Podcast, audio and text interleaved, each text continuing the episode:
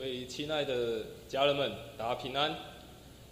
我们很难得第一次用线上的方式的直播，虽然每一个礼拜都有线上，但这个礼拜因为疫情的关系，大家没有办法来到教会当中，没有办法很实际的人跟人之间的接触，可以在这边一起的敬拜。我想对我们来说，这都是一个非常大的冲击，也非常大的一个改变。但在今天讲到一开始，我要先跟大家分享一段经文，在罗马书的八章三十五到三十九节，保罗他写说：“谁使我们与基督的爱隔绝呢？难道是患难吗？是困苦吗？是逼迫吗？是饥饿吗？是赤身肉体吗？是危险吗？是刀剑吗？是高处的？是低处的？是别的受造之物，都不能叫我们与神的爱隔绝。这爱是在我们的主耶稣基督里的。”保罗说：“没有任何事情可以让我们跟耶稣的爱隔绝。或许疫情的关系，人跟人的之间拉开了，我们每个人都必须要戴口罩，每个人都要保持社交距离。但没有什么事情是可以让我们跟耶稣的爱是隔绝的。所以，或许现在你正在家中看直播，在你的房间当中看直播，虽然我们没有办法聚集在一起，但我们要清楚的记得一件事情。”没有什么事情可以让我们与耶稣的爱隔绝。过去的这个礼拜当中，我们好像每一个人都被按了一个暂停暂停键一样，强迫我们每一个人都要停下来。很多事情我们都不能做，我们可能不能外出，我们要停止许多的社交活动。但当我们停下来的时候，我们都在想些什么事情？其实我们认真想，这个病毒并不是我们生命当中唯一所遇到的困境。生命当中原本就有许多的困境，也有许多的困难，只是让这个病毒再次让我们停下来去思考，在这样缺乏的时刻，我们要如何的去面对？当我们每天看到这个记者会，好像变成一个新的常态，每天都看到确诊的人数，每天都看到大家去哪边买口罩，出去哪边要喷酒精，恐慌害怕。好像成为我们现在生命当中一个新的常态，似似乎许多的不谅解、许多的隔离，也成为我们一个新的常态。但是在这样的常态当中，我们要如何去面对？在这样的困境当中，我们又要如何继续的向前进？我想今天我们所看的经文，会提供给我们一些不同的看法，也提供我们一些不同的看帮助。我也鼓励每一个在线上收看直播的弟兄姐妹，每一个家人。平常我们六日可能都在外放假，可能在外会出去游玩，可能没有好好的时间待在家里。但因为疫情的关系，我们刚好家人可以聚集在一起。所以当今天的礼拜结束的时候，若你可以，我也邀请你，全家人在一起，一起分享这个礼拜发生的事情，全家人一起彼此的祷告，彼此的祝福。在我们今天开始的讲道之前，我们在一起做一个祷告。阿们的父神，谢谢你，让我们再一次的来到你的面前，让我们再一次来带着一个敬虔的心来敬拜你。虽然我们没有办法来到教会当中敬拜你，但主我们知道，没有什么东西可以叫我们与你的爱隔绝。求主帮助我们在今天早晨的敬拜当中，打开我们的心，也打开我们的耳，让我们有所领受。也求主你再一次怜悯我们的国家，在这个疫情泛滥、在这个疫情恐慌的年代当中，你赐下平安在我们每一个国民的生命当中，好让我们可以平安度过这波的疫情。谢谢神与我们同在，也祝福我们以下的时间祷告奉主耶稣的名求，阿门。我们今天所看的这个故事，加拿的婚宴，是记载在约翰福音当中的第一个神迹。我们刚刚所读的这段经文，他说到，他说加拿的城中举办了一个婚礼，而这个人他邀请了耶稣和他的门徒一起来参加。加拿这个城市并不是一个非常大的村庄，是一个小小的城市。而我们看见这个故事当中，不仅是耶稣跟他的门徒被邀请到这个婚宴当中，我们看见耶稣的妈妈玛利亚也一同在这个婚礼当中。而在这个婚宴当中，发生一个非常大的危机，就是突然酒都喝完了。犹太人他们的婚礼也是一连要举办七天，而且是每天的欢庆，每天的快乐。而在婚宴当中，特别在华人的习俗也是，酒是一个不可或缺、一个非常重要的饮料。在婚礼当中可以让大家可以更唱唱这个非常的呃可以助兴，在这个婚礼当中大家可以更加的快乐。但突然在这个婚宴当中，发现酒都喝完了，哇，真糟糕！不仅是大家没有办法好好的可以在那边欢乐，对于这个主人来说，一定也是非常的丢脸，不知道该如何是好。于是我们看到经文，他描写说，耶稣的母亲，她去请求了耶稣协助，希望耶稣可以提供一些帮助，来让这个婚宴当中遇见的危机可以顺利的来度过。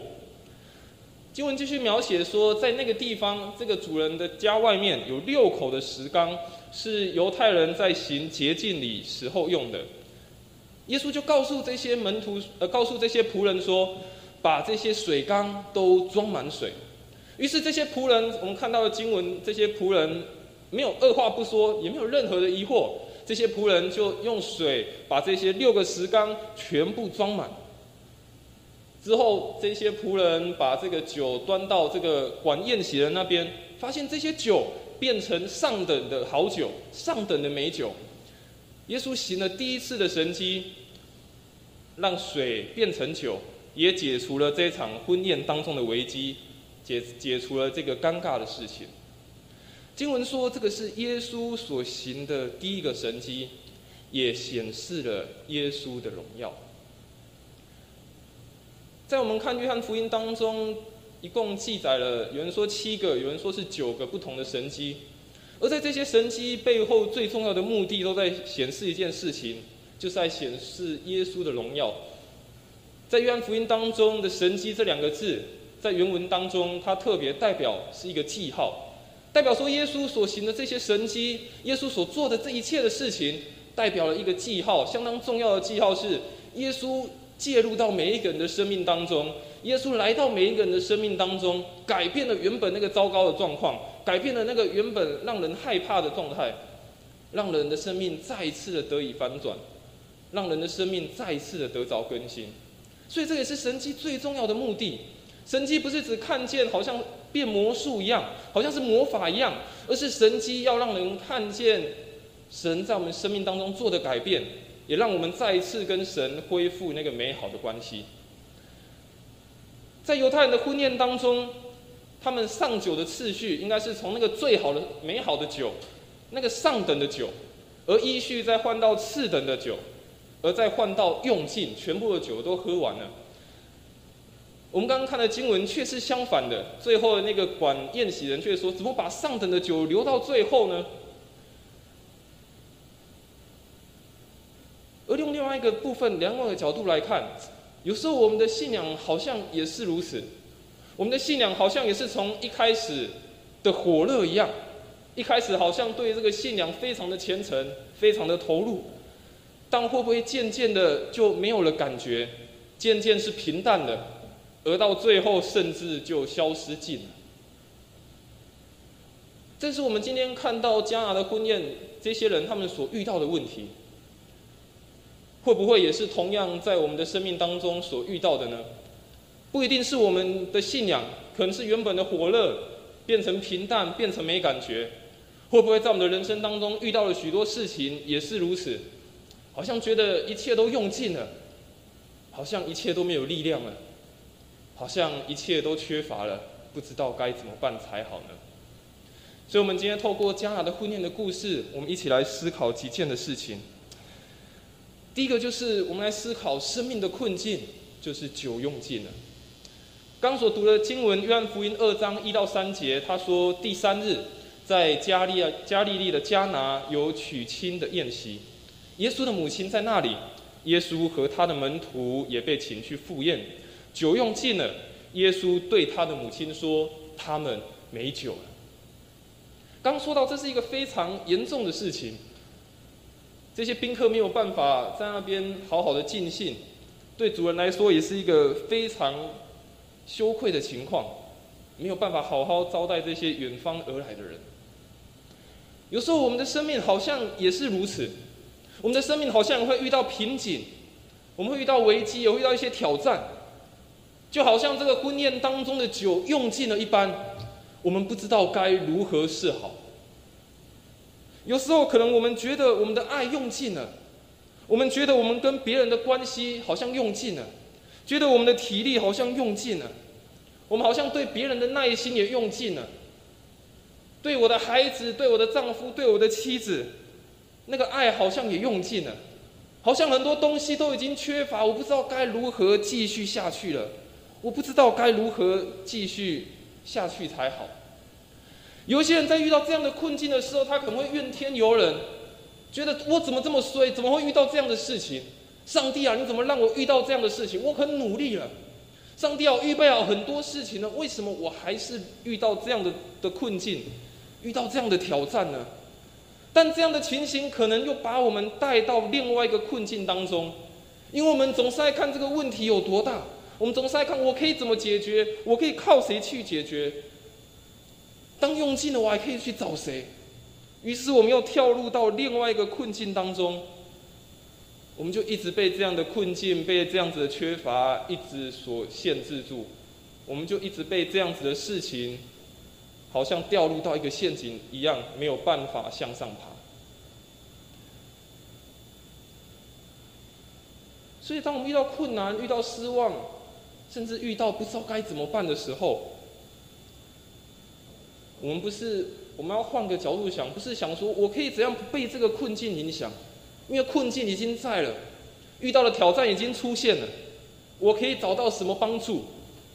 而是我们要换另外一个角度来思想，我们应该如何把这个酒找回来？如何把原本一开始这样子的热情，原本这样子生命当中的盼望给找回来？我们刚刚看到的经文，当酒没有的时候，耶稣的母亲。他来邀请耶稣来成为一个帮助，希望耶稣可以来解决这样子的困境。事实上，在我们人生成长的过程当中，我们也会邀请许多的人，邀请许多的不一样的我我们所熟识的人也好，来成为或我们的家人来成为我们的生命的帮助。这些是非常重要的事情，没错。与别人建立起亲密的关系，与别人。建立起这个寻求帮助的可能，这是非常重要的。但更重要的是，我们有没有打开心门，让耶稣进到我们的生命当中，让我们可以得着这样子的保守，让我们可以得着不一样的看顾。我们常常都会想说，我想要靠自己的力量，靠别人的力量，我去寻求一些不同的帮助。看可不可以把我的酒找回来，把我失去的、我缺乏的全部都找回来。但我们有时候都忘记最重要的一件事情，是邀请耶稣来到我们的生命当中。一本非常有名的著作《荒漠甘泉》，作者考门夫人在其中的一个书的段落，他写道：“他说，我们能天天把我们一切的挂虑跟重担卸给神。”享受平安和喜乐，我们能在每一件事情上清楚神的旨意，不是用叹息，而是用赞美去接受。每天、每小时、每分钟，在耶稣基督里，借着圣灵的能力同行，我们就会得到满足。当有时候我们在落到缺乏的时候、困难的时候，我们常常第一件做的事情就是叹息。常常就是埋怨，常常就是，好吧，我就刚好遇到了，我就这么衰。但是考门夫人在荒漠钢泉，她说：“我们不是用一个叹息，我们是用一个赞美去接受，因为我们知道，在每一天，在每一个小时、每一分钟，甚至在每一秒，在耶稣里面，我们就得着满足。”特别在现在疫情的年代当中，许多人常常每天在叹息，常常每天很多人都有很多的问号：为什么？为什么要限制我出去？为什么要限制我戴口罩？为什么这个疫情会爆发？为什么我我没有办法出门？为什么没有办法享受我原本的生活？许多的为什么一直在产生，许多的抱怨一直在产生，但。我们要清楚，非常清楚一件事情：当我们带着一颗赞美的心去看待、重新看待这个世界，我们周遭所发生的事情的时候，我们会发现每一刻耶稣一直与我们同在，而且在它里面，我们真的是得着那样子的满足。虽然我们可能没有办法跟人有许多的接触，跟我们的朋友必须要分开，必须要分离。但犹如我一开始在讲到前问大家的问题，在这个暂停的时刻，我们一个人可以常常安静下来的时刻，我们都在想些什么事情？我们都在做些什么事情？我们有因此这样而跟上帝建立更深的关系吗？还是我们继续的埋怨，埋怨我们的四周发生的事情，埋怨我们的国家，埋怨我们的政府？甚至埋怨上帝说：“我们怎么遇到这样的事情？”在旧约先知哈巴谷的那个时代，当时他也遇见了非常严重的内忧坏外患。当时以色列一个非常好的王约西亚突然的过世，哈巴谷不了解为什么国家好像看似在一个兴盛的状态，看似在一个要翻转的状态，为什么又是要走到尽头？国家好像又要败亡了呢。现在此刻的我们也好像如此，在台湾过去的一年当中，疫情好像一直都被控制住，好像在国外疫情严重的时候，台湾依然安居乐业，在台湾还有非常多的自由，好像一切都非常的好。但现在我们好像又不明白，我们的国家怎么突然走到这样的状态。为什么我们一切的东西又开始的缺乏？当哈巴谷在提出这些问题的时候，他也问神：“神啊，为什么？神啊，什么时候我们的敌人会离开？什么时候我们的国家会复兴？现在我们可以再问神啊，什么时候这个疫情会结束？神啊，什么时候我的工作可以稳定？神啊，什么时候疫苗可以研发出来？”神啊，我什么时候的经济可以稳定？神啊，我什么时候可以跟我的朋友、跟我的家人继续建立那个关系？神啊，我什么时候可以再回到教会当中？我们也好像在问这样的问题：神啊，这么多的缺乏，这么多的困难，可以怎么办？但现在哈巴谷在他这个哈巴谷书最后三章十七到十八节的时候，他写下了非常优美的一段的句子。他说：“虽然无花果树不发旺。”葡萄树不结果，我田地不出粮食，圈中绝了羊，棚内也没有牛。然而我要因耶和华欢心，因救我的神喜乐。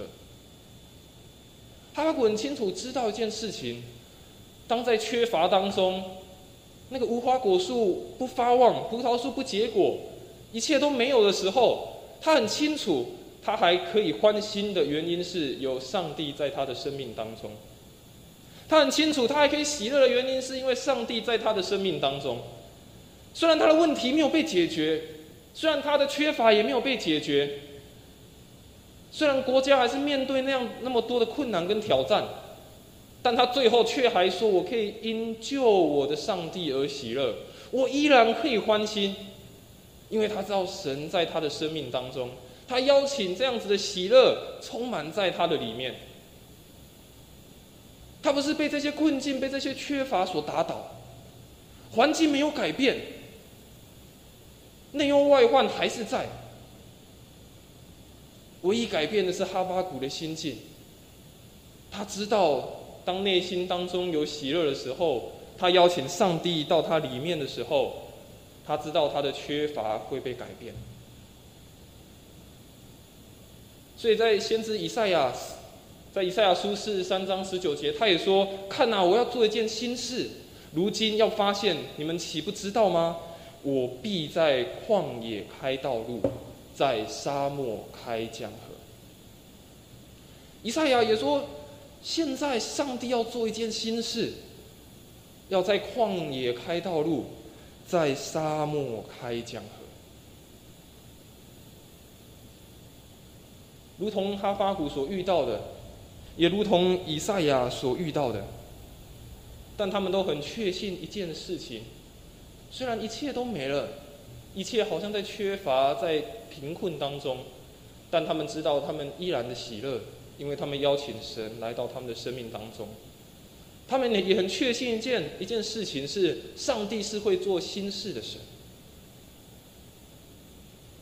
一切原本的缺乏，一切好像看似用尽的时刻，都会被改变。一切好像看似在落落到一个瓶颈的当中，一切都会被更新。如同以赛亚所说的，会在旷野开道路，会在沙漠开江河。所以，亲爱的弟兄姐妹，亲爱的家人，我们可以好好的想想，是不是我们生命当中的酒也好像已经用尽了？不论是因为这个疫情所赐，或者是你原本生命当中就遇到了一些困难，好像你原本对你的家庭也好，对你的子女也好，对你的事业、对你的工作、对你所喜爱的事情。你原本都充满了期待，原本都充满了喜乐，但最后是不是好像都不如自己的想法，好像都不如自己的期待？是不是你现在心中觉得很错愕，觉得好像失望，觉得难过，甚至好像只剩下绝望，走不下去了？我想加拿的婚宴当中。一开始给我们一个很很大的提醒：当我们在软弱无助的时刻，我们有没有再次的邀请耶稣来到我们的生命当中？我们有没有去看待那个使我们欢心的神在我们生命当中的地位？我们有没有发出这样子的邀请，再一次的欢迎耶稣来到我们的生命当中？让原本所缺乏的、原本看似绝望的，再一次做一个改变，让我们的生命是再一次变成更丰盛，而且更加美好的。第二个我们要来看的是，在迦拿的婚宴当中，原本生命的困境是一个久用尽，但有产生了一个非常大的转机，就是顺服了耶稣。在刚的经文四章四到八节，经文他说：“耶稣说，母亲，我与你有什么相干？我的时候还没到。”他母亲对佣人说：“他告诉你们什么，你们就做什么。照犹太人洁净的规矩，有六口石缸摆在那里，每口可以盛两三桶水。耶稣对佣人说：把缸倒满的水，他们就倒满了，直到缸口。耶稣又说：现在可以摇出来。”送给管宴席的，他们就送去了。我们看到这样的经文当中，耶稣回答玛利亚，他说：“母亲，我与你有什么相干？”或许对我们来看，这样的经文，耶稣好像非常的不尊重玛利亚。为什么耶稣好像在对玛利亚说：“这跟我有什么相干呢？他们没有酒了，跟我有什么相干？”而且我们看经文，他说：“母亲，我跟我与你有什么相干？”好像觉得耶稣非常的不尊重玛利亚。好像耶稣怎么可以说出这样子的话？事实上，我们看原本的原文的意思，耶稣他在说的意思，他说在跟玛利亚说：“让我自己做决定，我的时候还没有到，我跟你等待的都不同。”所以耶稣告诉玛利亚说：“让我自己来做决定吧，我跟你们在等候的都不同。”我们发现经文没有描写玛利亚听完这句话她的反应是什么。经文之后描写玛利亚马上转头告诉旁边的佣人，告诉旁边的仆人说：“他告诉你们什么，你们就做什么。”我们也看见。这些仆人，他们听见玛利亚这样子的告诉他们要听耶稣的话。我们看这些仆人，他们也没有反对说为什么我要听这个人的话。看到这些仆人，他们反而是照耶稣所说的，把水倒进缸里，让缸倒满了。所以我们看见，不管是玛利亚，不管是这一些负责的仆人。他给我们看见一个非常重要的态度，是他们愿意去顺服耶稣。刚说我们不只是邀请在酒用尽的时候邀请耶稣来到我们的生命当中，很重要的一点是我们要学习的去顺服他，让耶稣去做主，让他成为我们生命的主。刚刚所说那段我们看起来耶稣很不尊敬玛利亚的话当中。我说他原本的意思在说让我自己做决定，耶稣说让我自己来做主吧，我才知道什么是最好的，我才知道我自己的时刻是什么。今我们看到玛利亚好像也不明白耶稣不那么完全明白耶稣在说些什么，但他却接受一切的话，这些仆人也顺服在耶稣的指示当中。有时候真正困难顺服，就是出现在那些无法顺服或者是很难的顺服的事情上。当我们看这件故看看这个故事的时候，如果你是那个仆人，或者是玛利亚，你会怎么做？我想，如果照一般人的想法来看，这些仆人会想说：这个人到底打哪来的？我不认识他，他也不是主人，他也不是管宴席的。我为什么要听他的话？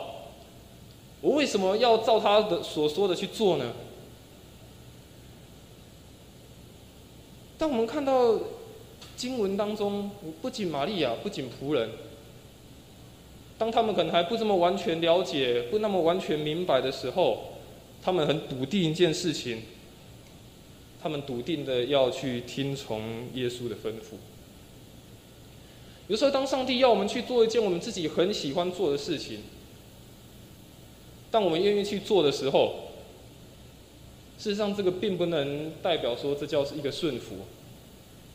有时候，我们只能说这是一个享受，因为那是我们原本就喜欢做的事情。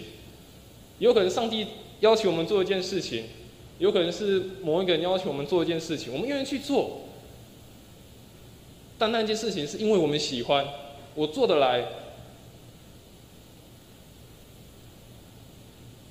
有时候这不是不是一种的顺服，但是当我们不愿意去做某一件事情，而我们却愿意为了上帝的缘故去做，那就是另外一种的顺服了。很多的时刻，我们都在问神啊，我不明白你的旨意，神啊，我不明白为什么发生这样的事情。但神常常给我们的回答是说：我们要等候，我们要顺服，我们要更多的祷告。但往往我们的答案是说：不，我现在要看到答案；不，我现在要得到解决；不，我现在一定神一定要告诉我我要怎么走。往往我们都想要照自己的方式，我们去做主；往往我们都想要照自己的思考的方式，去让上来。来告诉上帝说：“上帝，你应该这样子做。”但上帝告诉我们很清楚的一件事情：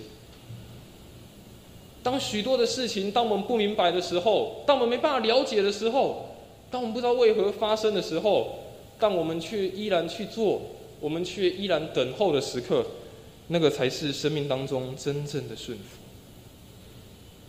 在创世纪当中记载了一个故事：当亚伯拉罕。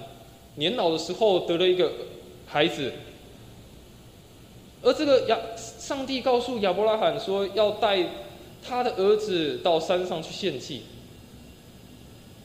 而在这个要去献祭的路程当中，居然没有准备任何的祭物，没有准备羊，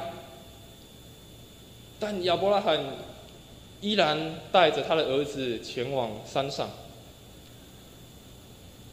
或许当时他的心中一定有非常多的疑惑，甚至是他的儿子以撒心中一定有非常多的疑惑，但他们父子两人却依然的同行，一起走到那个上帝要他们去的地方。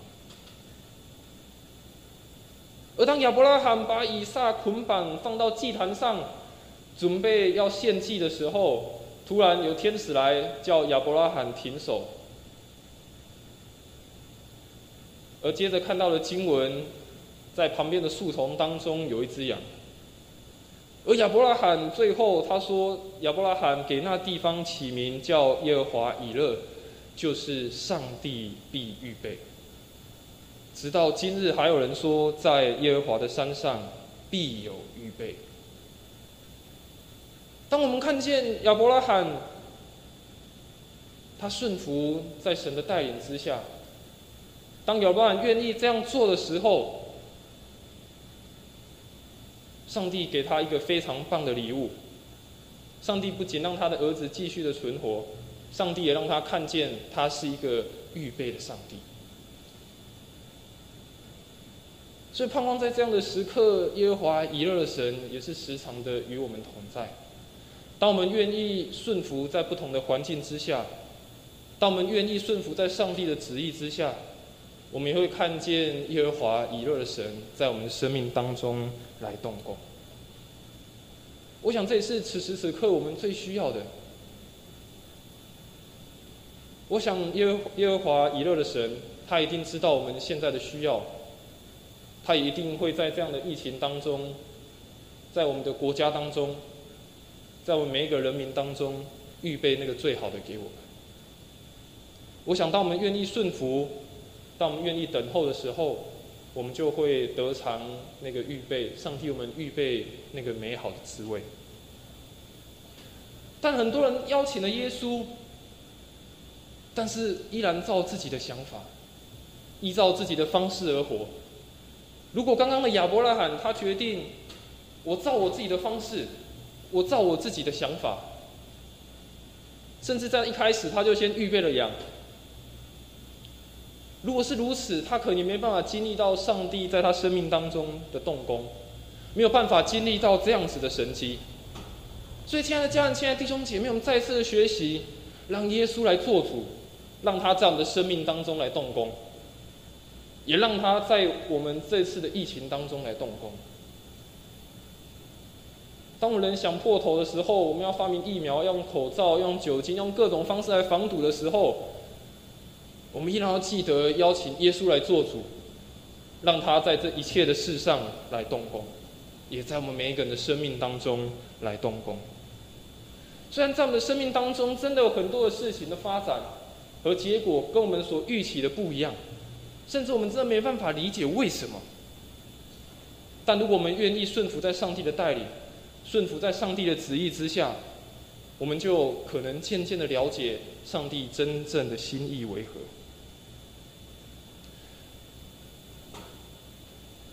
所以，我们的人生就好像这个酒的宴席的酒，这个宴席当中的酒一样。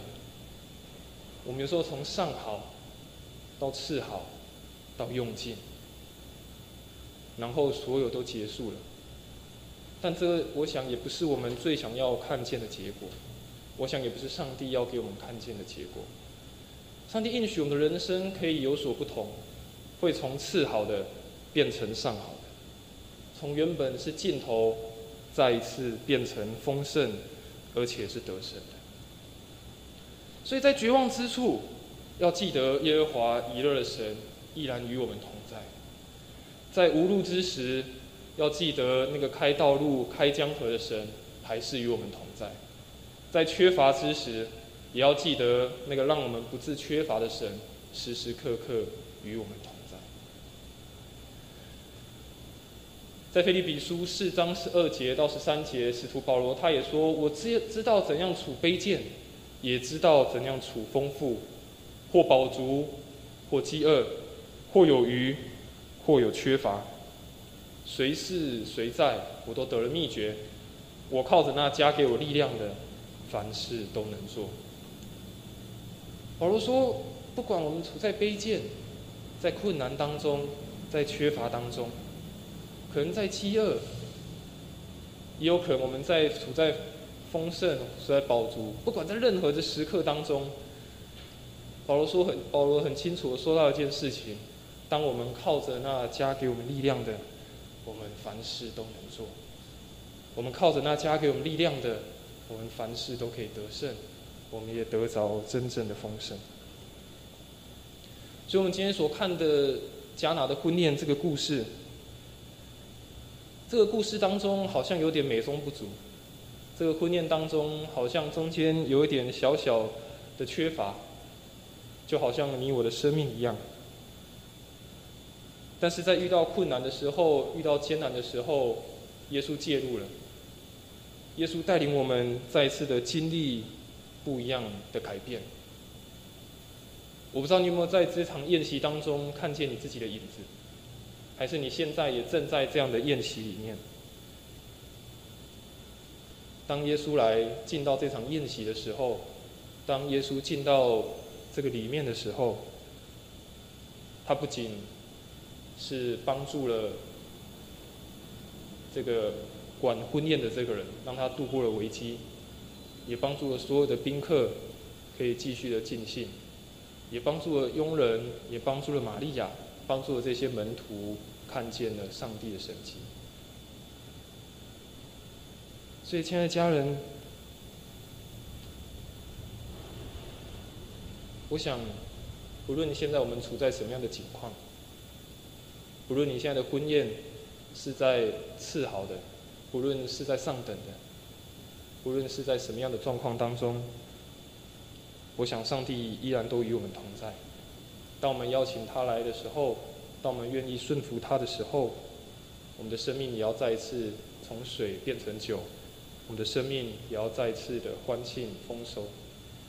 也愿神帮助我们，特别在疫情这样恐慌泛滥的年代，在这样缺乏的年代当中，我们真的因着神在我们的生命当中得着欢心、得着满足和喜乐。我们一起来祷告。阿们的父神，我们向你献上我们同心合一的祷告。主，我们知道我们的生命当中有时候会有缺乏，我们的生命当中有时候会遇见困顿，遇见挑战。有时候我们好像无路可走，不知道该如何的前进。但主啊，求你帮助我们，你介入我们的生命，你让我们的生命有不同的翻转，让我们的生命从那个平淡无奇的水，再一次的变成那个上等的美酒。让我们的生命可以保藏你的丰盛，让我们的生命可以保藏你的满足。主啊，再次带领我们，让我们的生命当中真的经历到这样新而又新、这样好的神奇。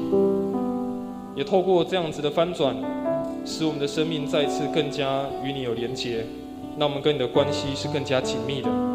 求主你帮助我们，将你的平安、喜乐时常的赏赐在我们每一个人当中。谢谢耶稣。我们将祷告奉主耶稣的名求。